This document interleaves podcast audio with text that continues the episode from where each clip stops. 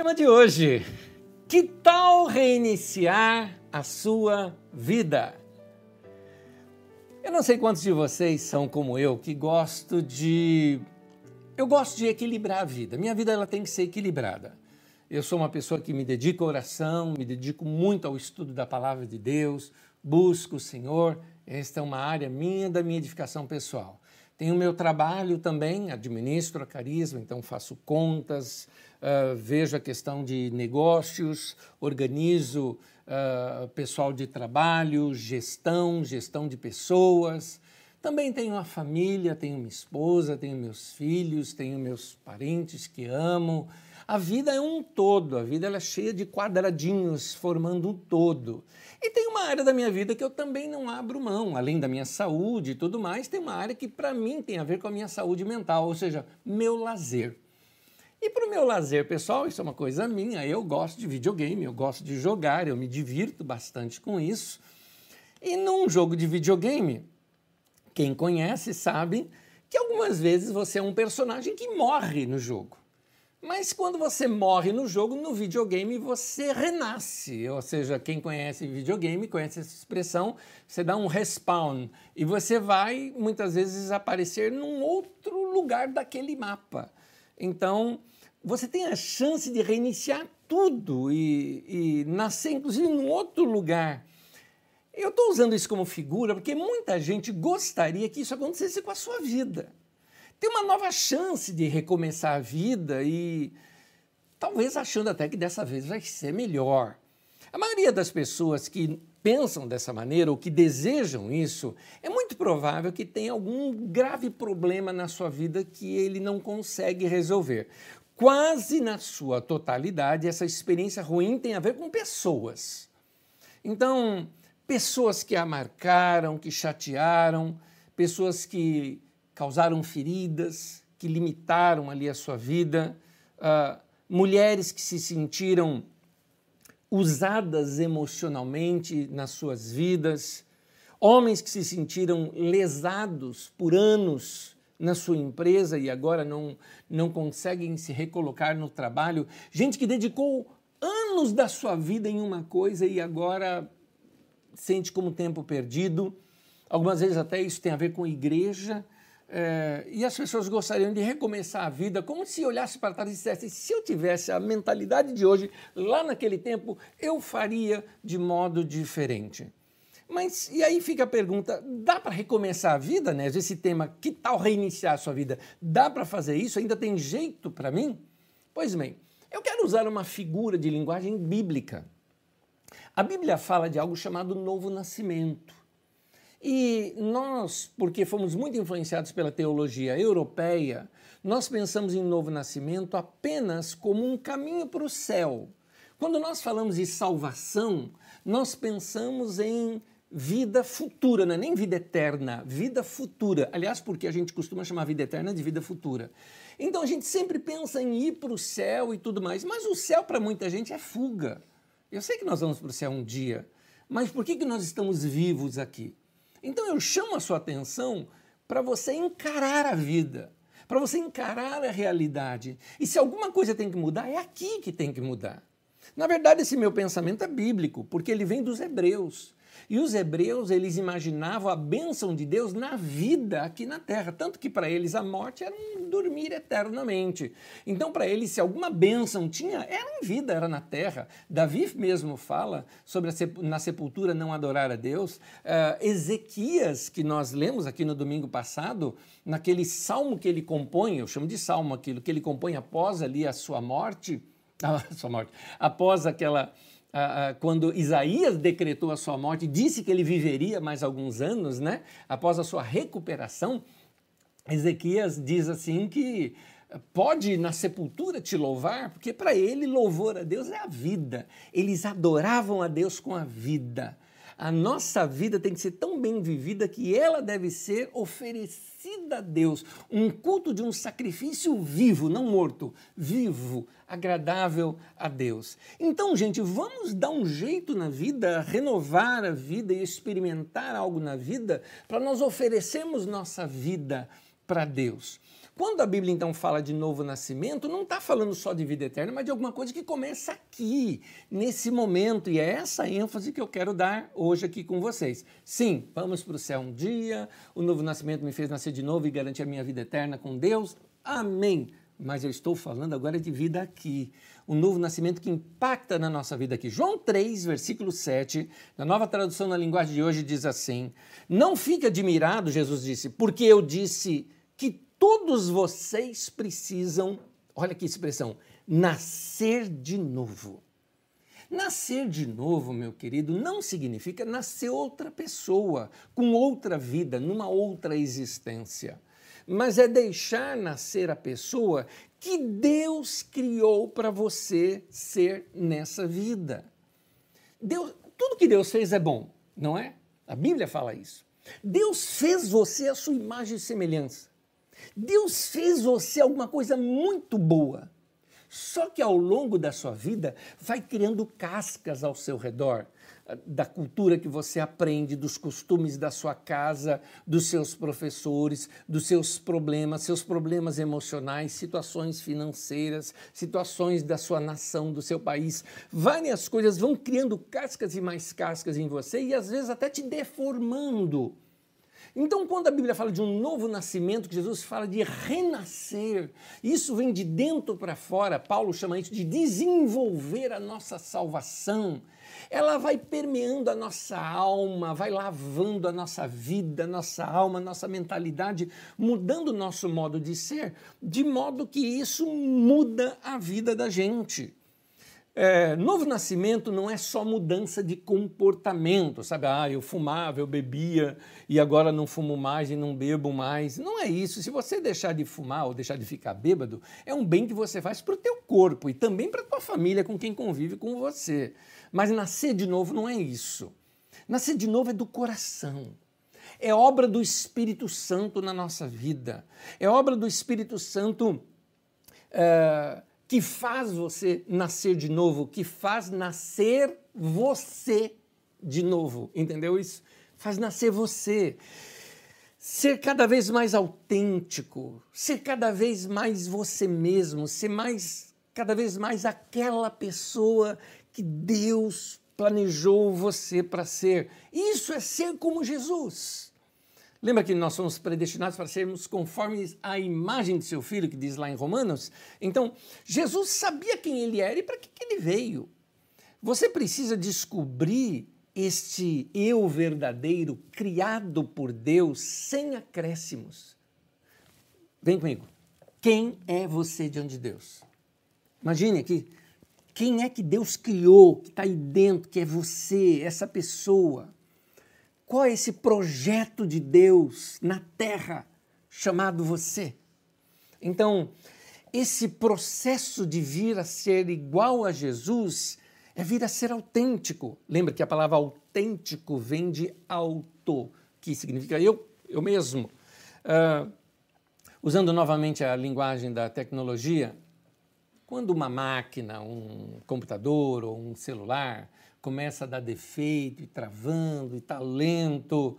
Uh, o que, que é melhor fazer? Reiniciar tudo. Como a gente fala, dar um reinício no sistema, ou, na linguagem de computador, um reboot no sistema.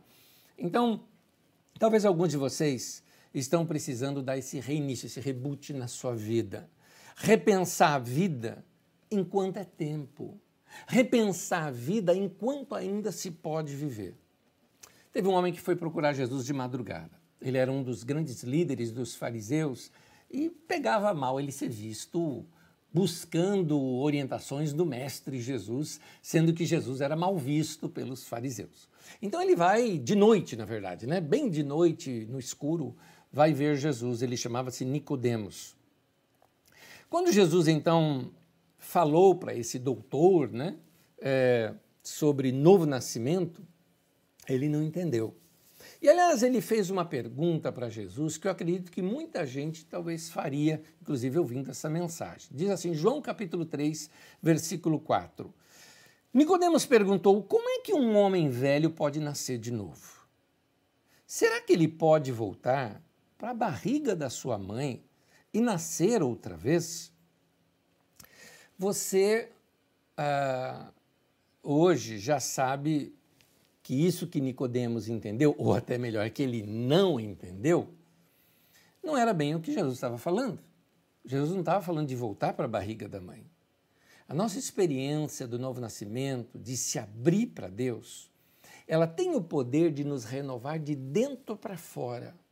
Então, sob a direção do Espírito Santo, nós começamos a mudar áreas da nossa vida que nos prendem, que não nos permite mudar aquelas áreas que bloqueiam, que não nos permite a nos tornarmos a pessoa que realmente Deus nos criou para nós sermos.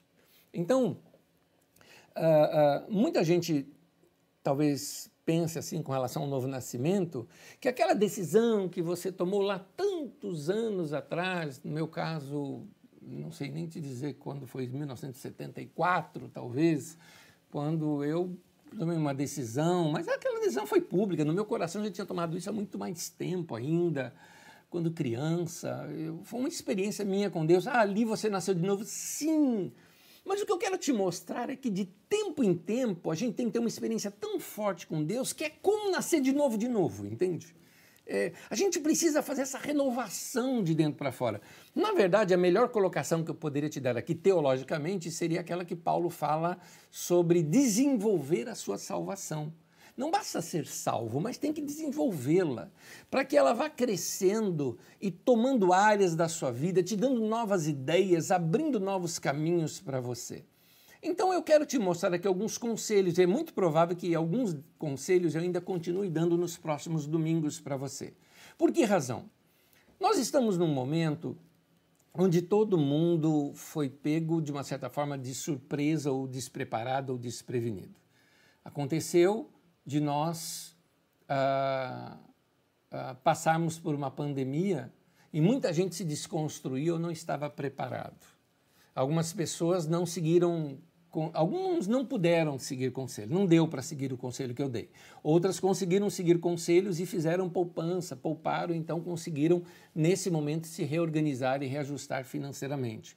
Outros não, se desconstruíram completamente. Alguns outros tiveram problemas de relacionamento nesse tempo e também se desconstruíram nesse tempo. Então, uh, muitas pessoas nesse momento já estão pensando como será essa nova fase, essa reconstrução. Não é aconselhável que as pessoas voltem para as ruas, mas ninguém está aguentando mais ficar dentro de casa e estão saindo. Todos têm que se prevenir com relação à pandemia, mas não é só a pandemia que é o problema agora. Agora é a vida financeira, é a mente, é a casa, é o corpo físico, é a saúde, é tantas áreas que precisam ser reconstruídas. Então, alguns conselhos são importantes para você. E alguns começam lá na sua mente. Como diz Romanos 12, você tem que renovar sua mente, renovar sua maneira de pensar, ser transformado no seu pensamento, no seu entendimento, para então transformar sua vida.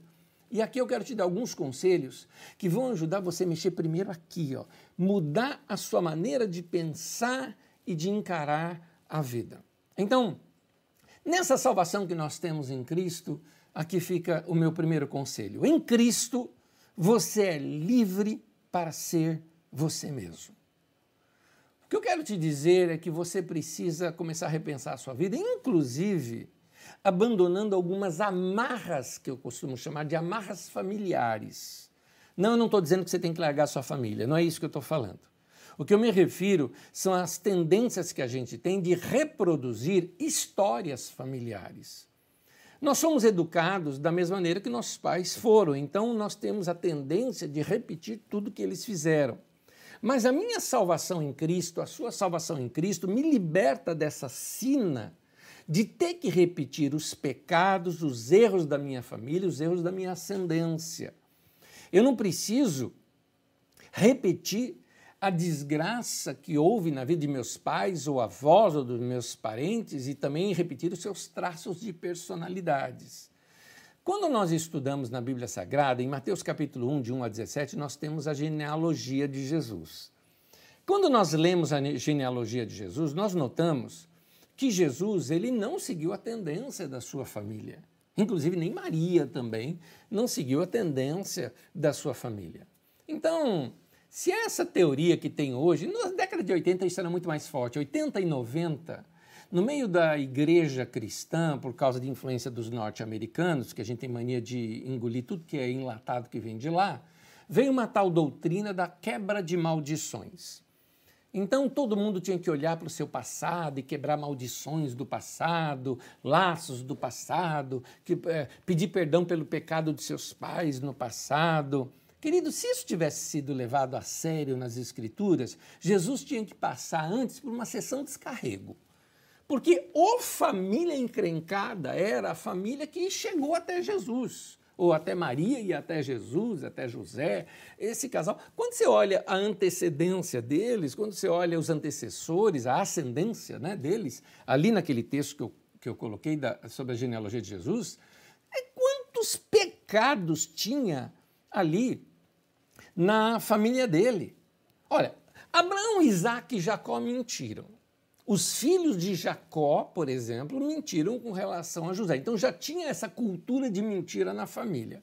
Judá, por exemplo, foi um ascendente de Jesus, que teve um filho com a nora, incesto. Raabe, que também é lá uma tataravó de Jesus, era prostituta lá em Jericó. Davi a gente já conhece, praticou adultério e um assassinato, seguido de um assassinato. Salomão praticou a idolatria, inclusive injustiças sociais. Roboão, filho de Salomão, é, fez coisas piores ainda do que Salomão, no sentido de questões sociais, o modo como ele massacrou o povo. Um tal de Manassés chegou a praticar magia negra e bruxaria. E tudo isso na ascendência de Jesus. Se hoje, se fosse hoje diante de um currículo, né, vamos dizer assim, como esse, alguém diria a Jesus que ele teria que quebrar todas essas maldições hereditárias que acompanhavam sua família por tantas gerações. No entanto, não vemos Jesus fazendo isso e nem sequer sendo mencionado na Bíblia, nem ele, nem Maria, nem José, tá? Não é só Jesus. Então, uh, Jesus viveu outra história, levou uma vida santa, embora ele teve na sua ascendência gente de mau caráter, com defeitos terríveis, com pecados grotescos diante da sociedade, mas a história dele, ele decidiu que a história seria outra. Meu querido, você pode ser descendente de quem for, ter nascido onde for, nascido no Brasil, né?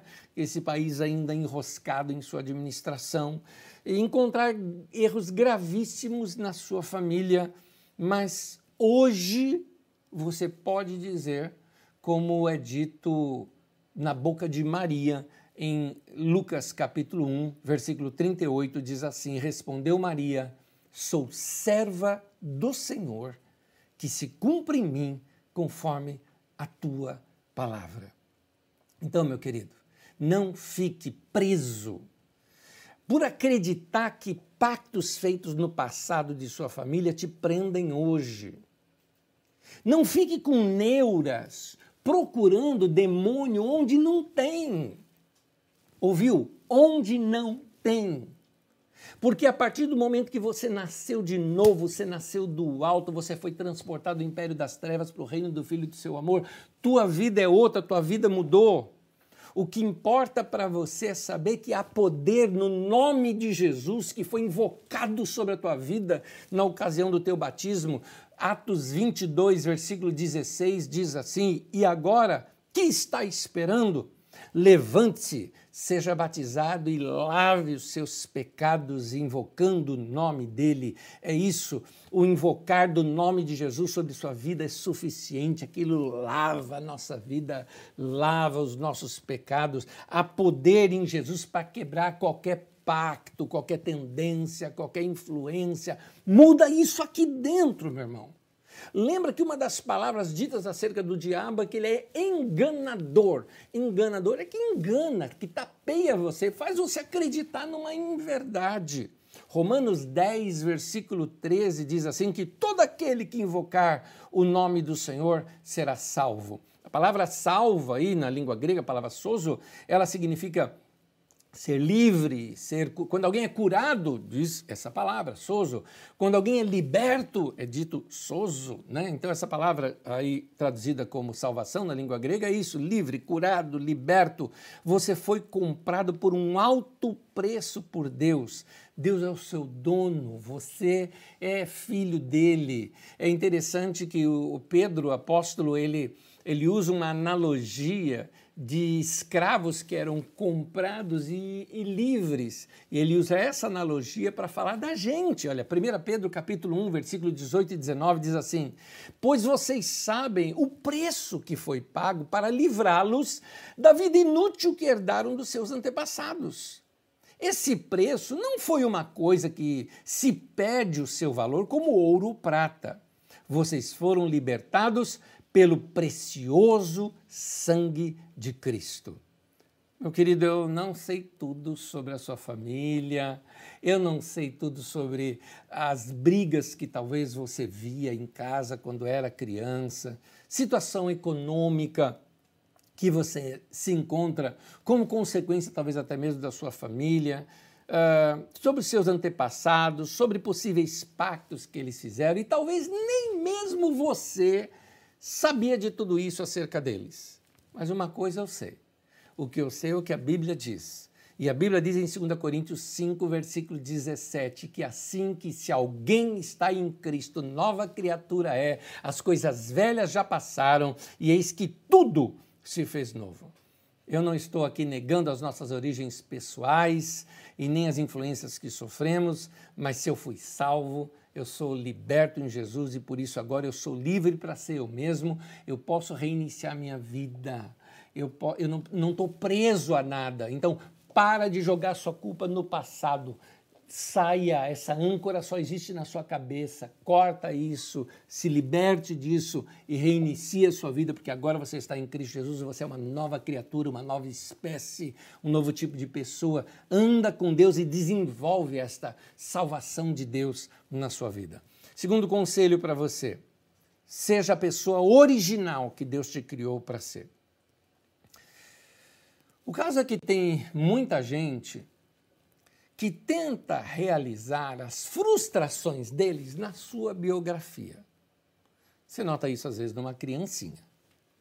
Tem mãe, por exemplo, que coloca numa filha ainda pequena uma roupa completamente sensual, inadequada até mesmo para uma criança, porque é ela, mamãe, que queria ser sensual, mas não consegue mais. Então ela tenta se realizar, né? Naquilo que foi a frustração dela, agora na vida da sua filha. Então ela impõe um costume sobre a criança. Isso acontece na gente porque tem muita gente que tem a frustração deles e quer, é, é, quer realizar a frustração deles, acabar com ela na sua vida. Então é aquela sua avó, o seu avô que quer forçar você a ser um advogado, porque no tempo deles era bonito ser isso. Aí você vai, estuda direito sem gostar disso e se força a ser alguma coisa que você não é. Aí tem gente que, ah, o meu pai queria que eu fosse tal coisa, ou minha mãe queria que eu fosse tal coisa. E aí, é, tá certo os pais desejarem alguma coisa pelos filhos, é normal isso, qualquer pai tem seus desejos sobre seus filhos. Mas quando os pais impõem sobre os filhos e ótimo, e, e, e claro, na, na necessidade dos, dos, filhos de amor e de afeto, não querer desapontar aquelas pessoas que ele ama e admira, então ele se obriga a ser uma dessas coisas. Aí, meu querido, se isso aconteceu com você, o que, que vai acontecer? Você não é mais o mesmo. Você não é você. É, e aí, por você não estar fazendo quem você é, ou sendo quem você deveria ser, vem aquela frustração que você não se realiza como ser como pessoa. Por que você não se realiza como ser? Porque você não é. Você é um holograma que você criou, você se fantasiou de algo, você se forçou a ser outras, outra pessoa. Isso acontece até mesmo por influência de amigos. Às vezes uma modinha que surge, então você vai fazer aquela profissão, porque aquela profissão é a profissão da moda e tal, e você vai estudar aquilo para ficar bonito para os amigos, para postar na rede social. Mas isso é, você sabe, isso é fake é, você é, acaba se definindo como bem-sucedido, não por uma realização pessoal, mas você acaba se definindo como bem-sucedido pelo que os outros acham a teu respeito. Então, para de querer simplesmente ser o que outros planejaram para você. Como eu disse aqui, é, seja a pessoa original que Deus te criou para ser. Deus nos salva para sermos nós mesmos porque Ele nos ama. Meu querido, olha só, Deus te ama como você é. Muita gente por aí são aquilo que eu chamo de hologramas amados. O que é um holograma? O holograma é uma imagem sua, não é você. Um holograma é como se criasse uma imagem aqui na sua frente, que todo mundo olha, as pessoas formataram aquela imagem, mas não é você. Então tem muita gente por aí que é um holograma amado, as pessoas amam aquele holograma. Se para ser amado eu preciso deixar de ser quem eu sou, então isso não é amor. Porque aquilo que está sendo amado não sou eu, mas aquilo que eu estou aparentando ser. É por isso que tem um monte de gente famosa com depressão. Porque ele criou uma imagem de palco, ele criou uma imagem pública. E aquela imagem pública é que é a imagem amada. A pessoa mesmo não é aquilo. Você vê isso, por exemplo, às vezes até em humoristas. Há um humorista bem conhecido norte-americano de filmes, sempre de bom moço, sempre bem humorado, que se suicidou porque ele, ele tinha uma imagem pública de uma pessoa feliz e realizada que não era quem realmente ele era. Eles. Uh, nós acabamos vendo muita gente falsa nos, nos palcos, ou seja, somente um artista. Né, se mascarando ser algo ou representando um personagem que não é ele mesmo. Só que aí eu não estou falando de teatro, de cinema, eu estou falando de vida. E aí na vida a gente não suporta isso querem ser amados, então eles criam um holograma, uma imagem para o qual as pessoas venham a devotar ali o seu amor. E quando elas descobrem que aquela imagem idolatrada não é ela, cai em depressão, não se sente amado, porque de fato não eram elas que eram amadas, era a imagem. Então, se alguém exige, por exemplo, que eu seja alguma coisa para que essa pessoa me ame, então essa pessoa não me ama. Uh, ela ama aquilo que ela quer que eu seja. Então, seja você mesmo. Eu volto a falar uh, aquela frase: Deus nos salva para sermos nós mesmos. Porque Ele nos ama.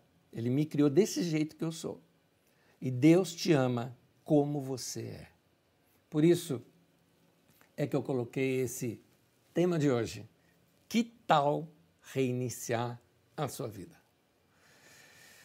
Por onde então recomeçar?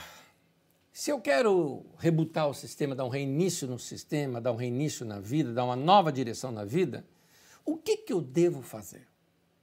Os ensinos de Jesus apontam sobre isso. Primeiro sermão de Jesus, Mateus 4,17.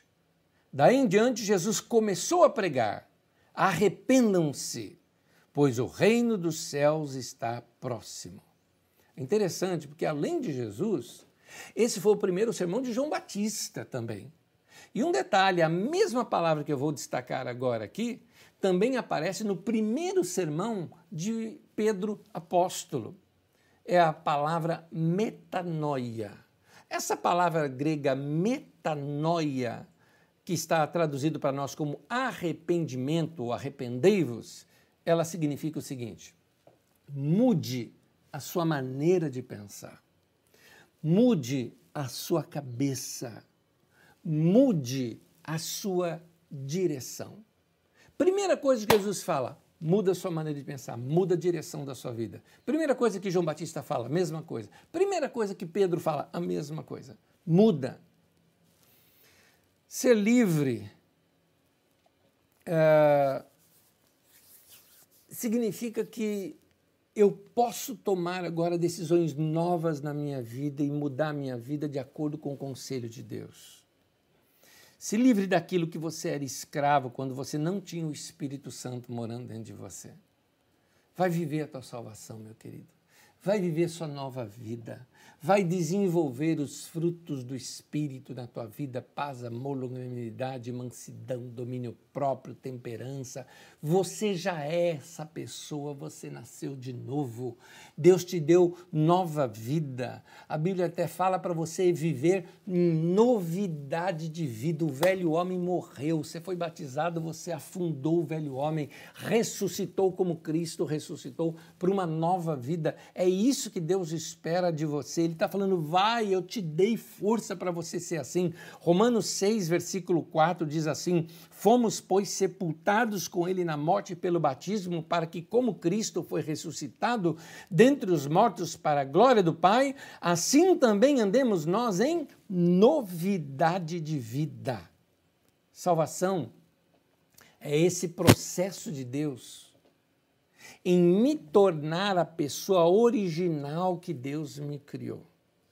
É o processo no qual o Evangelho de Jesus e a palavra de Deus vai me lavando de toda sujeira e desenvolvendo a obra da salvação na minha vida.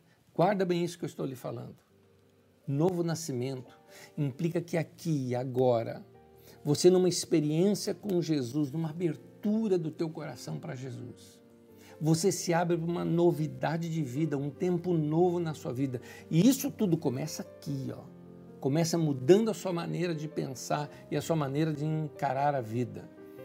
Em Filipenses, no capítulo 2, de 12 a 15, diz assim: Continuem trabalhando com respeito e temor a Deus, para completar a salvação de, de, vocês na outra tradução diz assim: desenvolvei a vossa salvação com temor a Deus.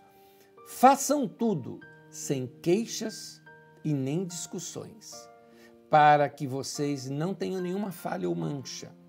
Sejam filhos de Deus, vivendo sem nenhuma culpa, no meio de pessoas más que não querem saber de Deus. No meio delas, vocês devem brilhar como as estrelas no céu. Se vocês desenvolverem a salvação de vocês, meu querido, vocês vão brilhar nesse mundo. Você vai ser diferente. As pessoas vão notar que existe algo completamente diferente na sua vida. Então sejam autênticos, sejam transparentes, sejam puros. Puro significa que não tem nada misturado. Seja aquela pessoa original que Deus te criou para ser. Sejam felizes. É assim que seremos luz no mundo, estrelas que brilham no universo. E eu tenho aqui para você vários conselhos, um após outro, que eu tenho certeza que você pode começar a praticar aqui agora. Então, se você quer renovar a sua vida, comece por aqui. Faça um novo plano para a sua vida. Comece a fazer alguma coisa que te recomece é, exercícios, caminhadas. É, sonhe um sonho completamente novo. Não desista da vida somente porque 2020 não deu certo para você. Seja você mesmo. Se conheça melhor. Se aceite. Comece a buscar a Deus para ser essa pessoa nova. É, vai viver a vida que Deus deu para você viver. Não deixe que outras pessoas vivam a sua vida por você. Pensa nessas coisas. Então, replaneja a sua vida. Comece a fazer um novo plano. Afinal de contas, você tem a mente de Cristo agora. O que você vai fazer para os próximos meses? Como que você vai trabalhar em cada área da sua vida? Eu, quando vou fazer planejamento, eu faço isso. Eu pego cada área da minha vida. Uh, Deus, minha espiritualidade, minha vida com o Senhor, meu tempo com Deus, meu trabalho, a minha profissão, minha vocação, tudo mais, a minha família, a minha esposa, os meus filhos, meus relacionamentos, meus amigos, meu dinheiro, minhas finanças, minha estrutura pessoal, minha saúde, uh, como eu estou cuidando da minha alimentação, dos meus exercícios, do meu sono, qual área da minha vida eu preciso mexer primeiro. Então, faça um plano para a sua vida. Comece a fazer alguma coisa, dá um início a alguma coisa agora, alguma coisa você já pode começar a fazer. A gente sempre recomenda que comece por exercícios, caminhadas, alguma coisa, porque isso refresca a sua mente e também te dá novas ideias. Comece a sonhar um sonho novo porque o sonho renova a gente. A Bíblia diz que os velhos sonharão. Por quê? Porque isso renova a gente por dentro. Deus, quando quis fazer algo na vida de Abraão, o que, que Deus deu para Abraão? Uma visão, um sonho. É isso que Deus faz com a gente. Então, é, para muita gente 2020 parece que não aconteceu ainda, não, não, não desenrolou. Muito bem, não é porque deu errado e deu, deu errado as coisas para você nesse ano que a vida acabou. Então reinicia, dá um novo tempo, pega um novo fôlego para mudar já algumas coisas. Comece a ser você mesmo. Tenta localizar aquela pessoa que Deus criou você para ser. Se conheça melhor, aceite quem você é. Pare de ser a profissão que os outros querem que você seja. Vai ser aquilo que é chamado, que é vocação na tua vida. Vai viver a vida que Deus deu para você viver. E não deixe que outras pessoas vivam a sua vida por você. Seja você mesmo. É esse meu conselho para você. Começa nessa experiência com Deus Parece que a cada dia a gente precisa de um novo nascimento, não é? Parece que a cada dia a gente precisa de uma renovação na nossa mente. Parece que a cada dia a gente está precisando de um tempo novo com Deus. E tudo isso começa em Deus. Vá buscá-lo. Então, se una comigo em oração nesse momento. Eu quero pedir a Deus que Ele nos dê, então, na nossa mente novas ideias, uma nova caminhada, um novo tempo para cada um de nós. Junte-se comigo e ore. Senhor, no nome de Jesus eu te peço que seja esse um novo tempo para nossas vidas, Senhor. Seja esse um momento onde nós possamos renovar o nosso entendimento, nosso pensamento. Um tempo onde nós possamos fazer novos planos, sonhar um novo sonho, ousar sonhar um novo sonho, dar um reinício na nossa vida, recomeçarmos por cada área. Começarmos a ter ideias para a nossa vida financeira, para o nosso trabalho, para a nossa vida, para a nossa saúde, para os nossos relacionamentos, para o nosso tempo com o Senhor, para a nossa espiritualidade, para a nossa vida emocional, para os nossos planos, cada área da nossa vida, Senhor, seja renovada por ideias tuas, por pensamentos que vêm do Senhor. Então aproxima o nosso coração do teu coração, para que a gente possa compreender o melhor caminho para a nossa vida. Que a boa mão do Senhor esteja sobre minha vida e sobre a vida de cada um dos meus irmãos, nos dando direção e guiando-nos pela paz do Senhor no nosso coração. Em nome de Jesus. Amém e amém. Meu querido, que Deus abençoe a sua vida tenha uma boa semana, um tempo gostoso com o teu Deus e seja esse um tempo de renovação na tua vida. Reinicia a tua vida, recomeça, tem muita coisa boa para acontecer ainda. Deus te abençoe, boa semana a cada um de vocês, em nome de Jesus.